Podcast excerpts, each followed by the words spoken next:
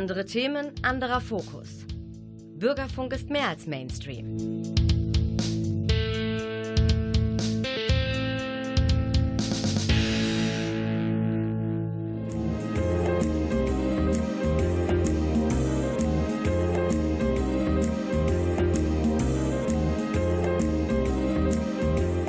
Der Lesewurm.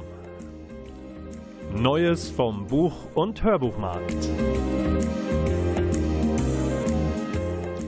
Präsentiert von Volker Stephan.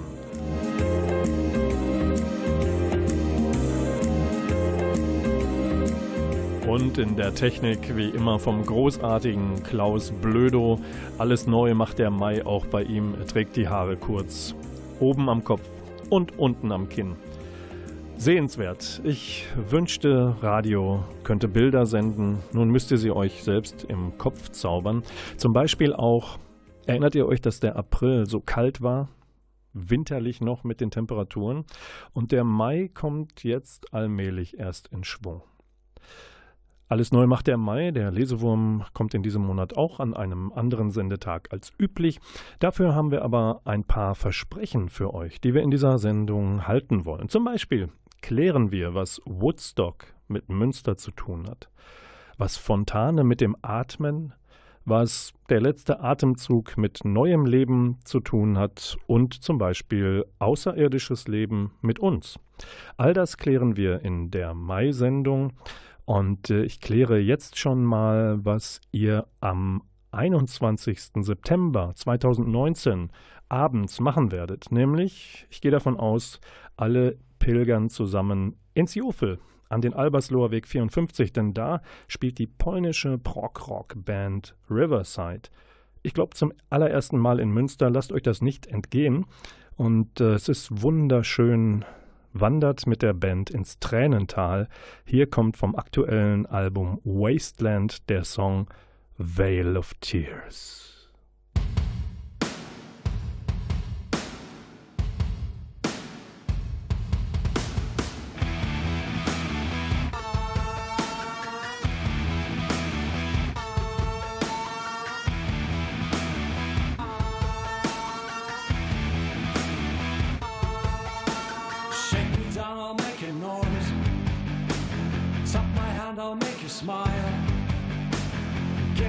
Then take away. Like you did the last time, like the last time, like the last time. Tell me who I have to be. Cross my head, lips, and heart. Make me get down on my knees. Like you did the last time, like the last time, like the last time.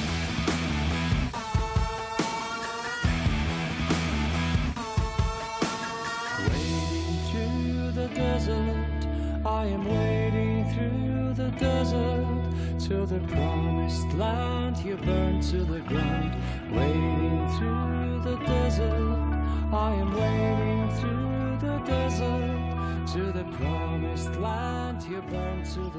Die Polen von Riverside im September im Jofel in Münster. Tut euch das an. Herzlich willkommen beim Lesewurm im Mai. Es ist Frühling. Ich weiß nicht, wie es euch geht. Je grüner die Bäume, desto frischer die Luft. So kommt es mir vor. Kennt ihr dieses Gefühl auch, wenn das, was wir atmen, morgens zwar noch etwas kühl ist, aber doch nicht mehr so kalt, dass wir winterlich bibbern müssen? Also wenn die Luft ihre schneidende Kälte verloren hat, tut das Atmen nicht mehr weh, finde ich. Wir saugen alles tiefer ein und irgendwie haben wir den Eindruck, mit den Bäumen, die ausschlagen, wächst auch unsere Lebenskraft. Gut, vielleicht nicht ganz so an der Fußgängerampel im Berufsverkehr um 7.45 Uhr an der Ecke Steinfurter Straße, Grevener Straße, da ist die Luft vielleicht doch nicht ganz so rein, wie ich euch sie jetzt gerade verkaufen wollte. Aber wenn ihr von da aus ein bisschen die Gasselstiege rausfahrt, wo Münster zum Münsterland wird und das Gezwitscher der Vögel nicht ganz so stark gegen den Lärm der Zivilisation ankämpfen muss, da ist die Luft und die Welt noch in Ordnung. Warum spreche ich über das Atmen und Luftholen? Weil ich in, Hand, in der Hand halte von Jessica Braun das Buch Atmen, wie die einfachste Sache der Welt unser Leben verändert. Und ähm, das ist einerseits Naja, so eine medizinisch-chemisch-technische Abhandlung über das Atmen reicht aber natürlich hinein bis an die wunderbaren Wirkungen, wenn wir Schnappatmung haben, wenn wir verliebt sind, was passiert in unserem Körper. Und ich würde euch ganz gerne kurz erklären anhand des Buches, was wir eigentlich atmen. Mit den Worten von Jessica Braun, sie sagt, die Luft, die wir einatmen, besteht zu mehr als drei Vierteln aus Stickstoff und zu etwa einem Fünftel aus Sauerstoff. Etwa ein Prozent setzt sich mehrheitlich aus Argon sowie Spuren anderer Edelgase zusammen. Kohlenmonoxid, Schwefeldioxid oder Stickoxide sind Anzeichen für Luftverschmutzung. Na, ihr wisst, Ecke Grevener Steinfurter Straße, sei es durch Dieselfahrzeuge, im Kamin brennende Pellets oder Heizkraftwerke. Sie können, müssen aber nicht schuld sein, wenn der Hals kratzt. Enthält die Luft nicht genügend Wasserdampf, spüren wir das. Weniger als 20 Prozent Luftfeuchtigkeit machen uns zu schaffen. Dieses ganze Zeug saugen wir in Richtung Lunge nur, am, um an den Sauerstoff zu kommen.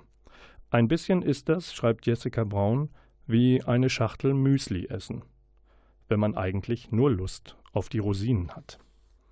Jetzt haben wir schon einen leichten Eindruck bekommen davon, was Jessica Braun alles streift in ihrem Buch. Wir kommen dazu, was eigentlich die Gefahren unserer Luft sein können.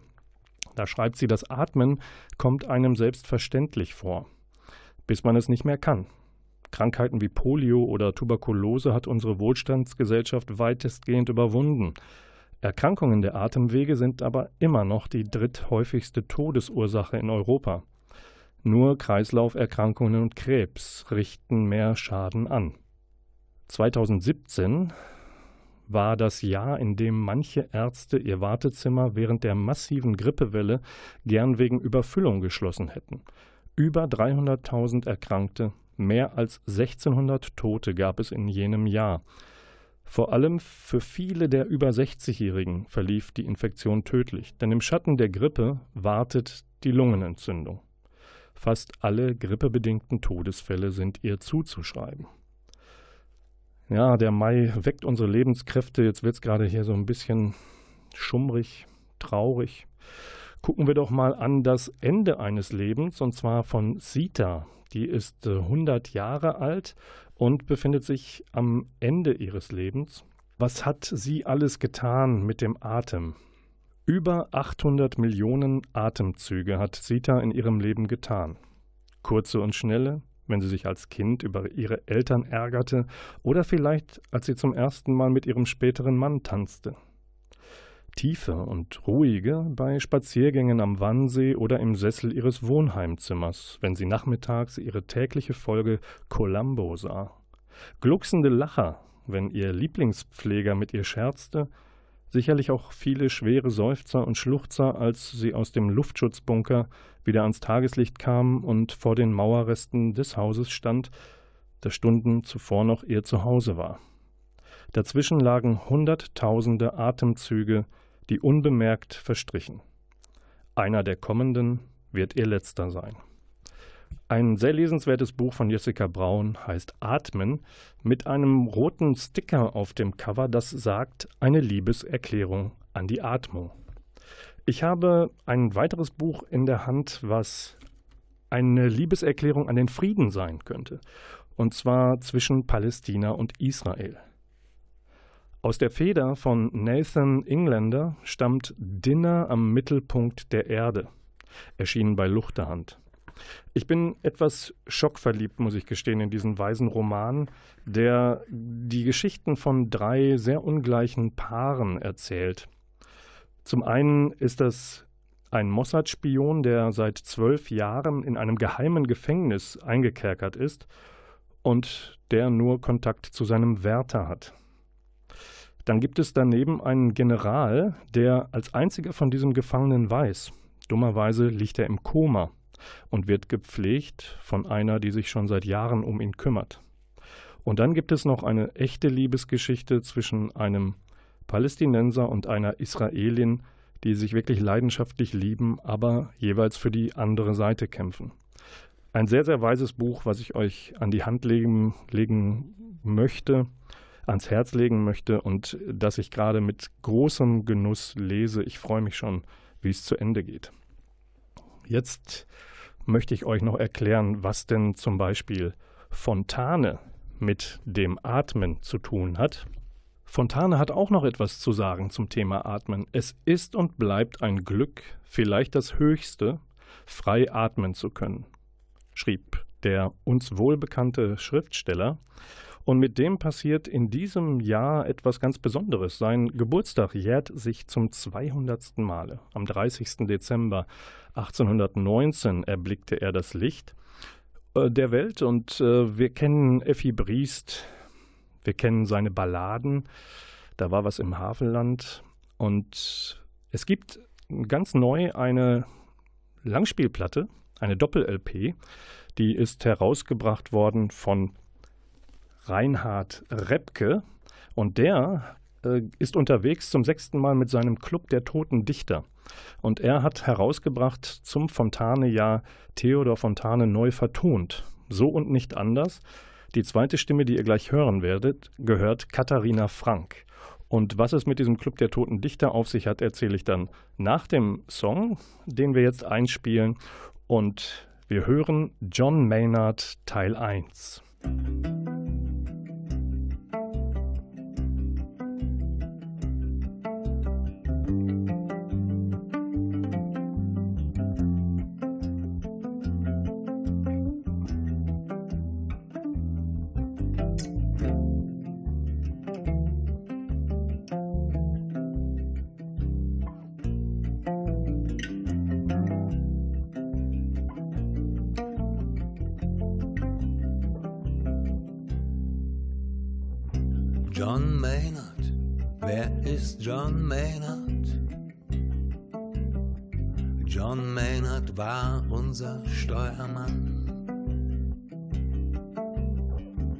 Aushielt er, bis er das Ufer gewann.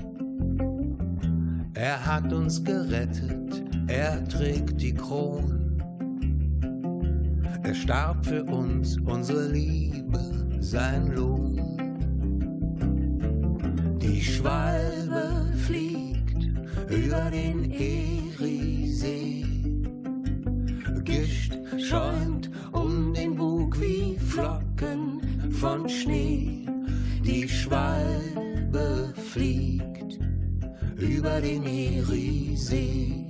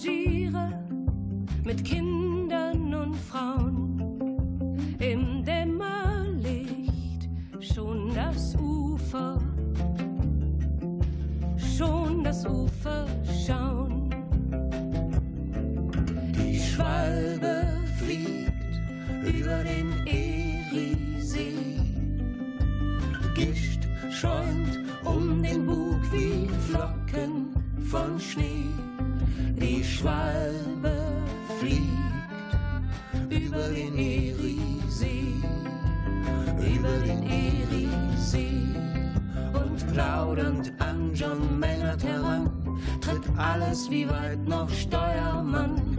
Der schaut nach vorn und schaut in die Rund. Noch 30 Minuten, halbe Stunde, die Schwalbe fliegt.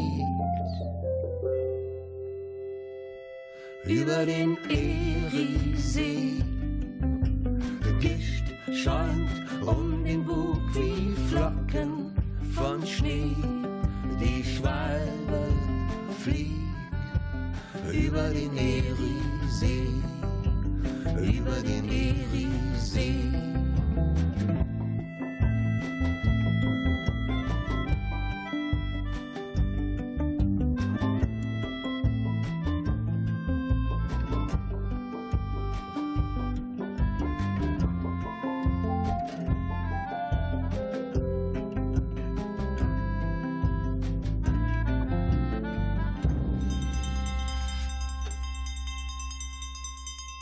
Klingelingeling, klingelingeling, hier kommt der Steuermann John Maynard. Die Ballade von Theodor Fontane in der Interpretation von Reinhard Repke und seinem Club der toten Dichter. Zudem gehört auch noch Akkordeonistin Katrin Pfeiffer und der Bassist Markus Runsheimer. Und dieses Quartett hat also eine komplette Langspielplatte und auch eine CD herausgegeben mit Werken von Theodor Fontane. Und jetzt ein bisschen Nachhilfestunde für alle die, die im Deutschunterricht seinerzeit und ihrer Zeit nicht aufgepasst haben. John Maynard, was ist das für einer? Das ist der Steuermann eines Passag Passagierschiffs auf dem Eriesee. Das haben wir im Text deutlich äh, hören können. Und tatsächlich äh, geschieht es so, dass auf einer Fahrt von Detroit nach Buffalo Feuer auf dem Schiff ausbricht. Also es ist ein Vorläufer der Titanic, wenn ihr so wollt. Ihr müsst Feuer durch Eisberg ersetzen in dem Fall. Bleiben wir aber auf dem Passagierschiff mit John Maynard. Dieser Mann bleibt auf seinem Posten bis zum Schluss, bis das Schiff das rettende Ufer erreicht. Und äh, Rettung bedeutet Rettung für alle Passagiere, nur nicht für ihn selbst. Er schenkt anderen das Leben und opfert seins dafür. Auf der Platte ist das in drei Teile geteilt, weil Reinhard Repke nämlich gesagt hat, er hat nie diese Ballade auswendig lernen können dann versucht das wenigstens auf andere Art und Weise diesem, dieser Ballade gerecht zu werden und vertont es und hat dafür drei Stücke, drei Teile gebraucht und die kann man hintereinander weghören. Auf Reinhard Repkes Club der Toten Dichter, Theodor Fontane, neu vertont, so und nicht anders. Die zweite Stimme gehört Katharina Frank. Leider kommt der Club der Toten Dichter nicht in unsere Breiten. Es gibt allerdings äh, zwei Dutzend Auftrittstermine, vornehmlich im Norden und Osten Deutschlands. Vielleicht guckt ihr einfach mal auf die Webseite des Clubs der Toten Dichter. Wenn wir vom Tod sprechen, sprechen wir vom letzten Atemzug. Wir könnten auch sprechen mit Brenda Strohmeier, nur über seine Leiche. Der Untertitel verrät, dass es sich hierbei nicht um einen Krimi handelt, auch nicht um eine Fiktion, sondern um eine Lebenserfahrung. Denn Brenda Strohmeier schreibt darüber, wie ich meinen Mann verlor und verdammt viel übers Leben lernte. Erschien im Penguin Verlag. Wer über seine Leiche geht, das ist eine Kolumnistin der Welt, zuletzt auch der Welt am Sonntag. Angefangen hat die Journalistin als Stilredakteurin für diese Zeitungen im Springer Verlag. Und mit Stil versucht sie eben dem Leben als Witwe etwas abzugewinnen. Das ist ihr ganz eigener Stil, denn Humor und Trauern gehören bei ihr einfach zusammen. Das kann man zum Beispiel ablesen allein in solchen Wortschöpfungen wie Learning by Dying. Und so ist das Buch, das durch den Tod des Ehemanns Volker Gunske initiiert wurde, ein besonderes Buch über das Leben geworden, über das Leben einer Witwe, die einerseits einen Ratgeber rausbringt, was passiert, wenn man sich von einem Liebsten für immer trennen muss, was danach passiert. Ähm, aber auch, es ist eine, ein Buch, das Mut macht, weil das Leben geht für den, der übrig bleibt und für diejenige ja weiter. Zum Beispiel schreibt sie davon, dass sie mal in einem Scheidungsratgeber geblättert habe. Und dieser spreche davon, dass die Welt anders ist. Und äh, der Ratgeber spricht den, die Leserin direkt an, den Leser. Sie sind nun in unerforschten Gewässern und Haie warten auf Beute wie Sie. Darauf antwortet Brenda Strohmeier: Haie? In meinem Fall wohl eher alte Säcke, arme Einheimische und trottelige Ingenieure. Was sie noch schreibt ist, ich schreibe all die Zeilen hier nicht nur, um reich und berühmt zu werden. Wenn ich mein Leben und das Sterben von Volker hier so schnoddrig exhibitionistisch ausbreite, dann, weil ich hoffe, dass sich andere Trauernde davon ermutigt fühlen, sich von zwickenden Konventionen zu befreien. Das schreibt sie an einer Stelle, wo sie zum ersten Mal in ihrem Leben eine andere Frau küsst. Also eine Erfahrung auf dem anderen Ufer des Lebens macht. So, dann kommen wir vom anderen Ufer, versuchen wir mal kurz über den großen Teich zu springen und das Ufer des US-amerikanischen, des nordamerikanischen Kontinents zu erreichen. Und zwar habe ich euch eingangs der Sendung versprochen, dass wir mal klären, was Woodstock mit Münster zu tun hat. Und das tun wir jetzt mal. Woodstock, da habe ich ein neues Buch in der Hand bei Edelbooks erschienen. Das heißt Woodstock, die wahre Geschichte vom Macher des legendären Festivals, Michael Lang. Der hat das Buch zusammengeschrieben mit Holly George Warren. Und dieses Buch lebt natürlich ähm, als Dokumentation dessen, was vor 50 Jahren äh, geschehen ist. Bei diesem legendären Festival von den Schilderungen, von den Einsichten und Einblicken, die man nur bekommen kann, wenn man tatsächlich dabei gewesen ist. Und Michael Lang ist als Organisator natürlich an vorderster Front dabei gewesen. Jetzt äh, will ich euch nicht länger auf die Folter spannen. Woodstock und Münster. Da kommt es nämlich im August zu einem Festival in Münster. Das beginnt am 9. August mit Tank mit Frank. Das kennt ihr vielleicht noch als Metal Festival, hat im vergangenen Jahr pausiert und kommt 2019 als Eintagesfestival mit zugegeben sehr lauter Musik zurück. Das hat relativ wenig mit Woodstock und Jimi Hendrix und und und zu tun. Aber einen Tag später gibt es nicht den zweiten Tag von Tank mit Frank, sondern da verwandelt sich das Festivalgelände am Max-Clemens-Kanal 9 draußen im Norden Münsters in quasi Münsters Woodstock.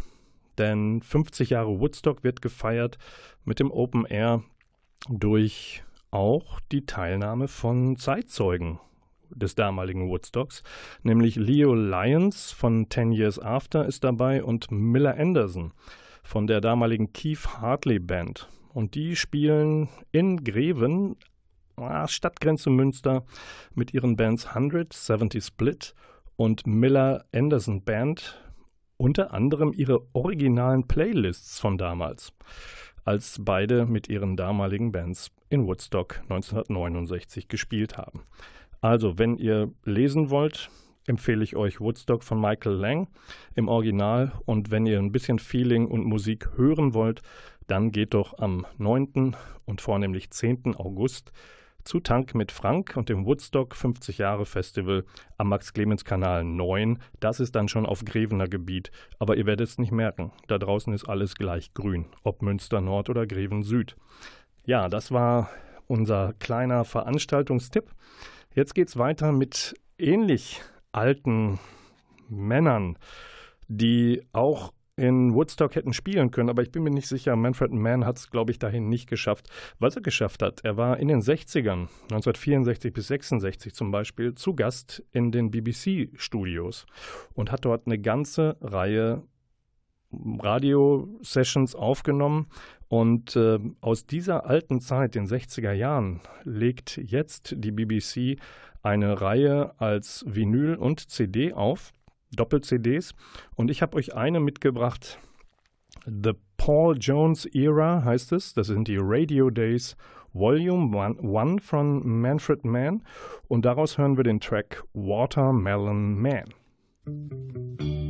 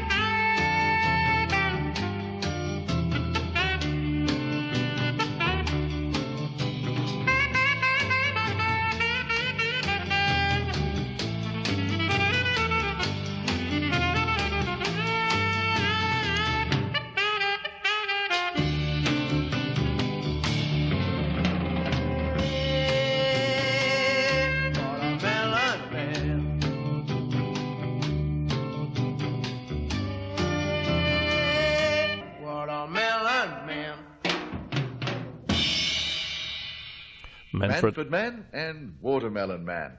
Ja, schöner hätte ich es nicht sagen können. Manfred Mann mit dem Original-Line-Up und der Stimme von Paul Jones aus Mitte der 60er Jahre. So, der Lesewurm im Mai begrüßt euch zurück mitten in der Sendung.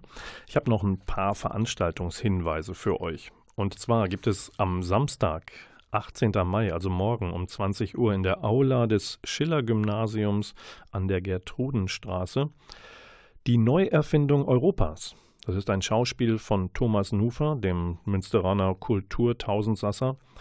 Der möchte mit dieser Aufführung vor der Europawahl ein Zeichen setzen. Eintritt 8 Euro an der Abendkasse. Zeichen setzen machen junge Menschen, Schülerinnen und Schüler bei Fridays for Future. Es kommt auch in Münster. Es kommt am 24. Mai, passend zur Europawahl, zum globalen Klimastreik. Auf dem Prinzipalmarkt um 10 Uhr versammeln sich dort unsere jungen Menschen aus Münster und Umgebung wieder, um eben auf die Bedeutung der Europawahl für das globale Klima aufmerksam zu machen. Geht hin und setzt ein Zeichen mit, wenn ihr nicht zu den Klimaleugnern zählt. Dann seid ihr gut aufgehoben am 24. Mai um 10 Uhr auf dem Prinzipalmarkt. Ich habe noch ein, zwei Veranstaltungstipps für euch. Da gucken wir einmal auf das Lyrikertreffen Münster 2019. Über 20 Dichterinnen und Dichter aus sieben Ländern sind da. Und zwar vom 24. bis 26. Mai. Einmal im Theater Münster und dann auch an der Studiobühne. Die Preisverleihung ist am Sonntag, den 26. dann im Erbdröstenhof. Dann ähm, mit etwas weniger Worten, gut gewählten Worten, kommen die Geräuschwelten 2019 aus. Das ist ein zweitägiges Soundfestival in der Black Box im Kuba an der Achtermannstraße 12, 24. und 25. Mai. Dort treffen sich Menschen, die unter Musik etwas anderes verstehen als Dreivierteltakt oder drei Minuten Popsongs fürs Radio. Das ist Musik konkret oder Industrial. Das sind im Wesentlichen Geräusche. Und wir erleben dort Etant Donné aus Frankreich, Savoloka, Konrad Kraft aus Deutschland am Freitag. Am Samstag kommt aus Frankreich Angélie. Es kommt aus Großbritannien Thai Paul Sandra. Australien schickt Anthony Pateras. Und wiederum Frankreich schickt Jérôme Nötinger in die Blackbox. Das waren unsere Veranstaltungstipps. Und dann sind wir auch schon bei den Hörbuchcharts des Lesewurms für den Monat Mai. Wie immer stelle ich euch von Platz 5 bis Platz 1 die besten der jüngeren Vergangenheit vor und beginnen möchte ich ja mit einem Freudenfest, im, mit einem inneren Laubhüttenfest für die Freunde des großen alten Krimis, der im Radio der 50er und 60er Jahre zu hören war. Ich habe in Händen Paul Temple, die große Box. Aus der Feder von Francis Durbridge, muss ich niemandem sagen, stammen die Vorlagen. Und hier haben wir die Original-Hörspielfassungen aus den 50er und 60er Jahren. Sechs MP3-CDs. Achtung, 29 Stunden und 29 Minuten lang. Und die Kultkrimis sind Paul Temple und der Fall Van Dyke oder Conrad, Margot, Spencer, Madison oder Jonathan. Das war Platz 5. Auf Platz 4 aufgemerkt, das kommt gleich nochmal als Thema, Leonie Lander, Ulrike C. Scharre und Heiko Deutschmann lesen Romy Hausmann, Liebeskind. Zwei MP3-CDs erschienen im Hörbuch Hamburg auf knapp elf Stunden zusammengepresst. Dazu später mehr, worum es geht. Platz 3. Katrin Hess, Bernd Rehäuser und Tom Vogt lesen Andreas Gruber, Herzgrab. Naja, lesen tun sie es nicht. Es ist ein Hörspiel auf zwei MP3-CDs, über zehn Stunden lang erschienen im Hörverlag. Warum lesen sie es nicht? Weil das ist die Hörspielfassung des schon 2013 erschienenen Bestsellers des Schriftstellers aus Österreich. Und wir erleben hier Elena Gehring, eine Privatdetektivin aus Wien, die zufälligerweise mit ihrem geschiedenen Mann einen Fall aufklären muss in Italien. Sie versucht einen weltbekannten Maler aufzuspüren. Er sucht in Italien nach einer verschwundenen Österreicherin. Zufälligerweise gehören diese beiden Fälle zusammen. Dann sind wir bei Platz 2 der Hörbuchcharts im Lesewurm für den Mai. Philip Roth, Der menschliche Makel, in einer gekürzten Fassung mit Jürgen Hensch, erschienen im Audioverlag. Knapp acht Stunden, eine MP3-CDs. Und dieses Buch von Roth ist preisgekrönt. Es geht um die Scheinheiligkeit der USA. Zwei ältere Männer sprechen übers Leben. Der eine hat alles verloren, weil ihm übel nachgeredet wurde. Er ist äh, Professor an der Uni und hat durch eine gar nicht mal so unbedacht getane Äußerung ja, Feinde geweckt, die nur darauf gelauert haben, ihm etwas anhängen zu können. Darüber verliert er seine Stellung, seine Frau stirbt und am Ende er selbst auch.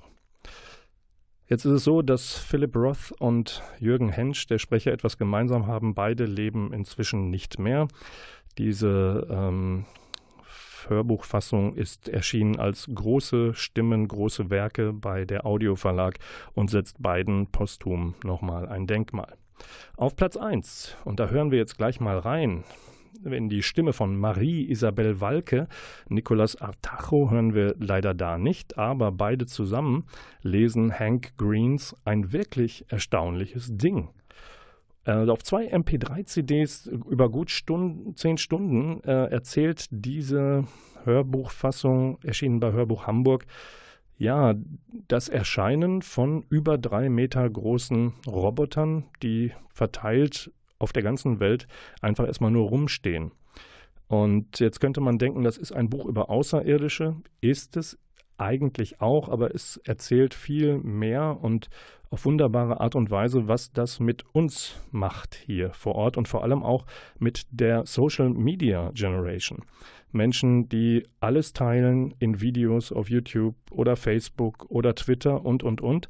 Und wie das Erscheinen dieser Roboter in das Leben hineinwirkt, beschreibt Hank Greens ein wirklich erstaunliches Ding. Und jetzt hören wir einmal rein, wie die Hauptperson, die wunderbarerweise heißt April May, wie die sich daran wagt über ihre Erlebnisse, weil sie hat den Roboter Carl in New York zuallererst entdeckt, wie die auf die Idee kommt, über ihre Erlebnisse ein Buch auch schreiben zu wollen.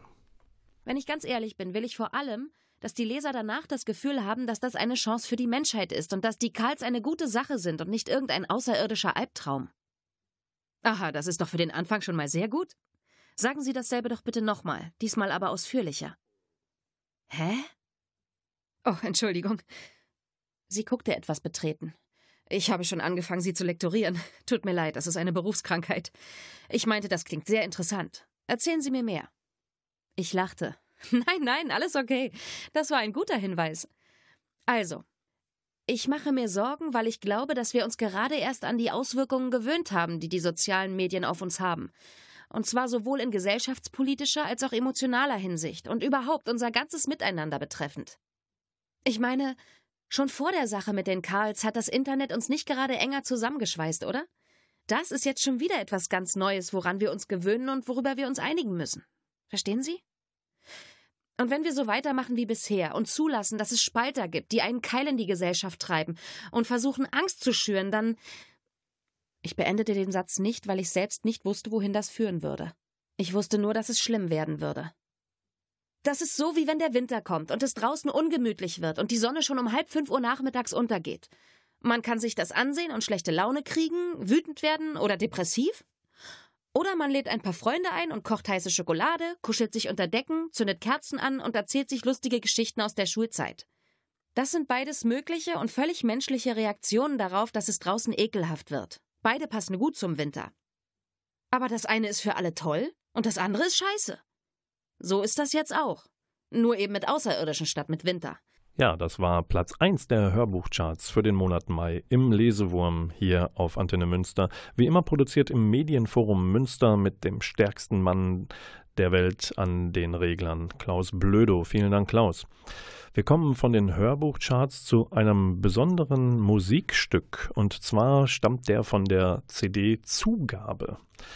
Zugabe ist gewidmet Frederik Fahle. Ich erinnere mich sehr gut daran, im März 2016 durfte ich bei einer Veranstaltung des VBE, Verbands Bildung und Erziehung des Bezirksverbands Münster dabei sein, als Frederik Fahle erklärt hat, warum Musik, Lieder, Singen, Rhythmen, Geräusche für Kinder ganz, ganz wichtig sind in jungen Jahren.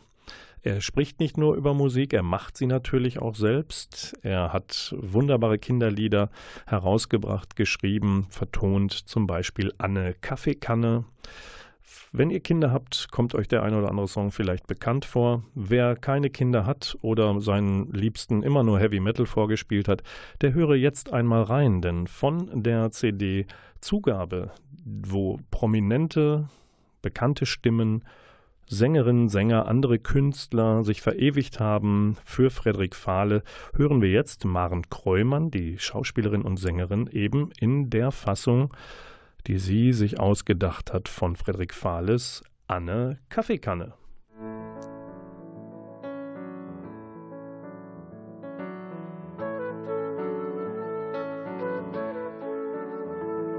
Es war einmal ein Mädchen,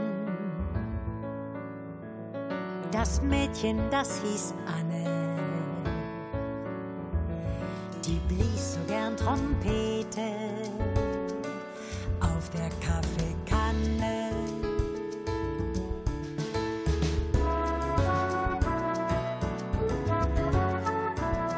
Bis dass die ganze Nachbarschaft aufhören schrie.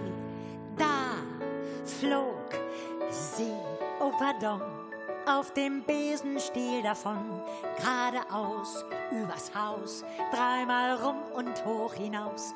Da flog sie, oh pardon, auf dem Besenstiel davon, geradeaus übers Haus, dreimal rum und hoch hinaus. Da kam sie an den Nordpol. Und was war denn da? Alle Eskimos. Wie wunderbar. Und einer sprach, Gemach, Gemach, die Anne kocht uns Lebertran an jedem Tag.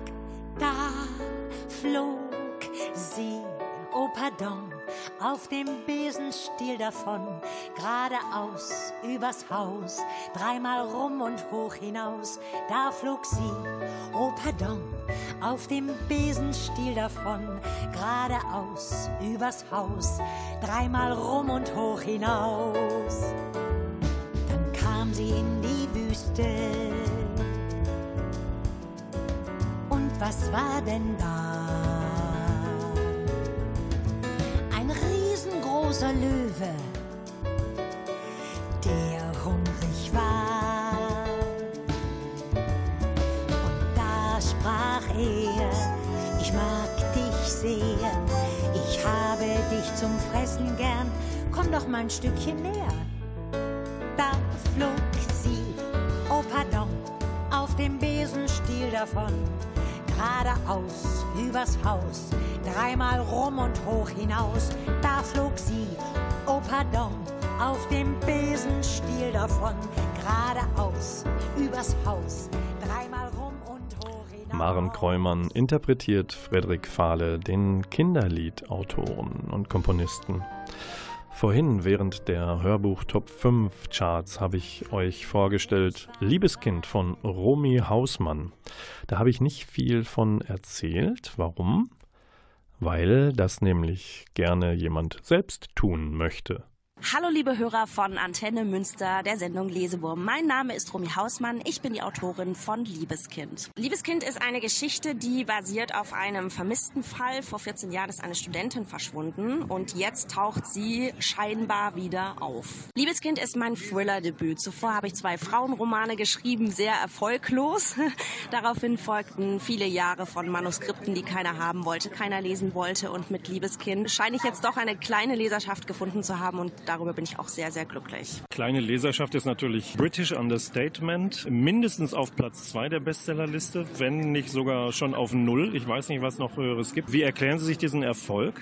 Gar nicht, weil ich, also ich kann den selber gar nicht fassen und krieg das, krieg das auch gar nicht irgendwie so in meinem Kopf so zusammengezimmert, woran das liegt oder, oder was da der Auslöser gewesen sein könnte. Ich glaube, was ein großes Glück war tatsächlich, war, dass äh, Sebastian Fitzek auf das Buch aufmerksam gemacht hat in seinen sozialen Kanälen. Da ist, glaube ich, danach auch einfach ganz viel passiert, weil jeder kennt natürlich Sebastian Fitzek, was für eine Ehre. Ansonsten, ich, ich weiß es nicht. Also ich bin, glaube ich, immer noch die, die da sitzt und staunt und sich fragt, was passiert hier. Ich hätte nämlich gedacht, dadurch, dass Sie im Raum Stuttgart völlig ins Nirgendwo gezogen sind, haben Sie auf einmal ganz große Angstzustände bekommen in der Einsamkeit oder Abgeschiedenheit, in der Sie vielleicht wohnen. Und dadurch hat sich die Idee für diesen Plot ergeben. Falsch oder richtig?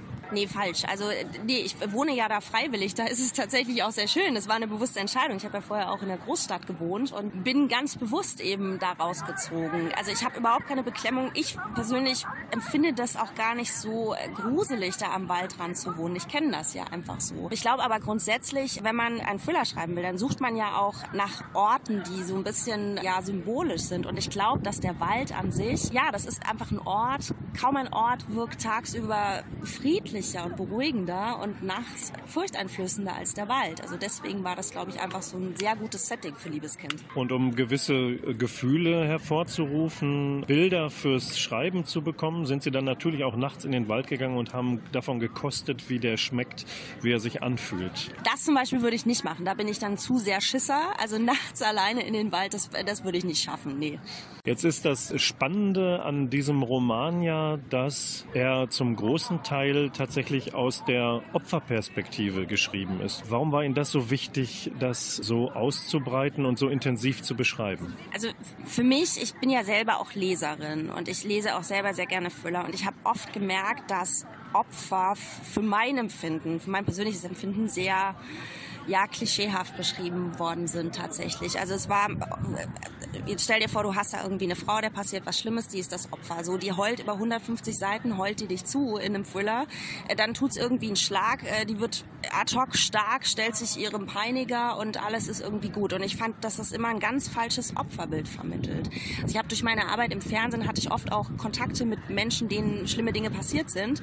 Und ich wollte eigentlich diese Art von Opferbild zeigen, dass es eben, wenn einem was Schreckliches passiert ist, es gibt gute Tage, wo man damit ganz gut klarkommt, wo man irgendwie auch Lebensfreude hat oder einen Lebenswillen, besser gesagt. Und es gibt eben auch Tage, wo man sich ganz zerbrochen fühlt. Und ich wollte einfach Opfer schreiben, die näher am Leben sind als das, was ich in vielen Thrillern einfach so gefunden habe. Das finde ich ist auch so eine Respektsgeschichte. So, das war mir wichtig. Und das hat Romy Hausmann, die Fernsehjournalistin und jetzt erfolgreiche Autorin, mit Liebeskind getan, einem Thriller, der bei DTV erschienen ist.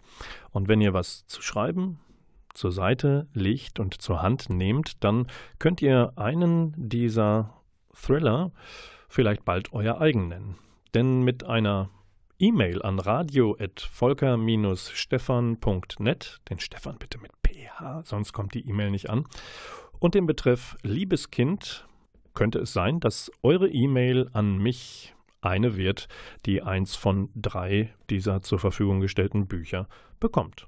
Bitte schreibt diese E-Mail bis zum 25. Mai 23.59 Uhr an die Adresse radio.volker-stefan.net und dann gucke ich mal, wem ich demnächst im Auftrag der Glücksfee eins dieser drei Bücher zuschicke.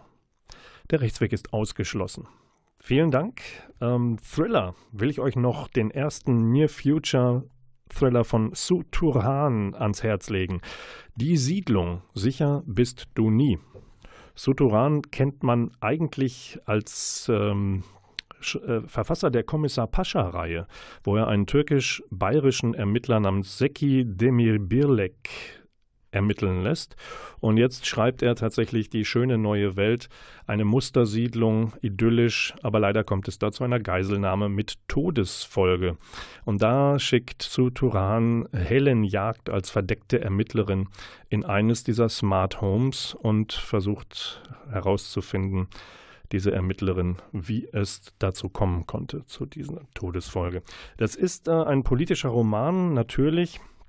Wir haben allerdings, wenn wir nochmal kurz auf die Politik gucken, wir haben sehr ernste Themen und einem dieser Themen widmet sich Wilfried Mannecke zusammen mit seinem Co-Writer Christoph Fasel in Guter Hirne, Guter Hirte pardon, und Braune Wölfe. Ähm, berichtet er über seine Erfahrungen darüber, was er als Pfarrer erlebt hat, der sich gegen rechts, gegen rechte Hetze, gegen Neonazis einsetzt. Er hat als Pfarrer in der Südheide gewirkt und ähm, bekommt leider auch den Hass und Molotow-Cocktail-Attentate Attentate zu spüren. Und äh, was seine Arbeit ausgezeichnet hat, schreibt er in Guter Hirte Braune Wölfe, erschienen im Benne Verlag. Und deinen letzten Gruß bis zur Juni-Sendung des Lesewurms, das wird sein am 8. Juni, das ist der zweite Samstag im kommenden Monat 20.04 Uhr hier auf 95,4, wenn ihr Funkwellen ins Haus lasst, 91,2, wenn ihr über Kabel reinlauscht oder wenn ihr das weltweite Web webt, dann klickt doch mal zum Medienforum münster.de und da weiter in die Mediathek von NR Vision. Da werden gestapelt, angehäuft alle Sendungen der Vergangenheit und auch diese. Vielleicht hört ihr uns dann aus dem Archiv heraus. Da schicke ich euch noch einen letzten Tipp ins Haus, nämlich Briefe an Obama.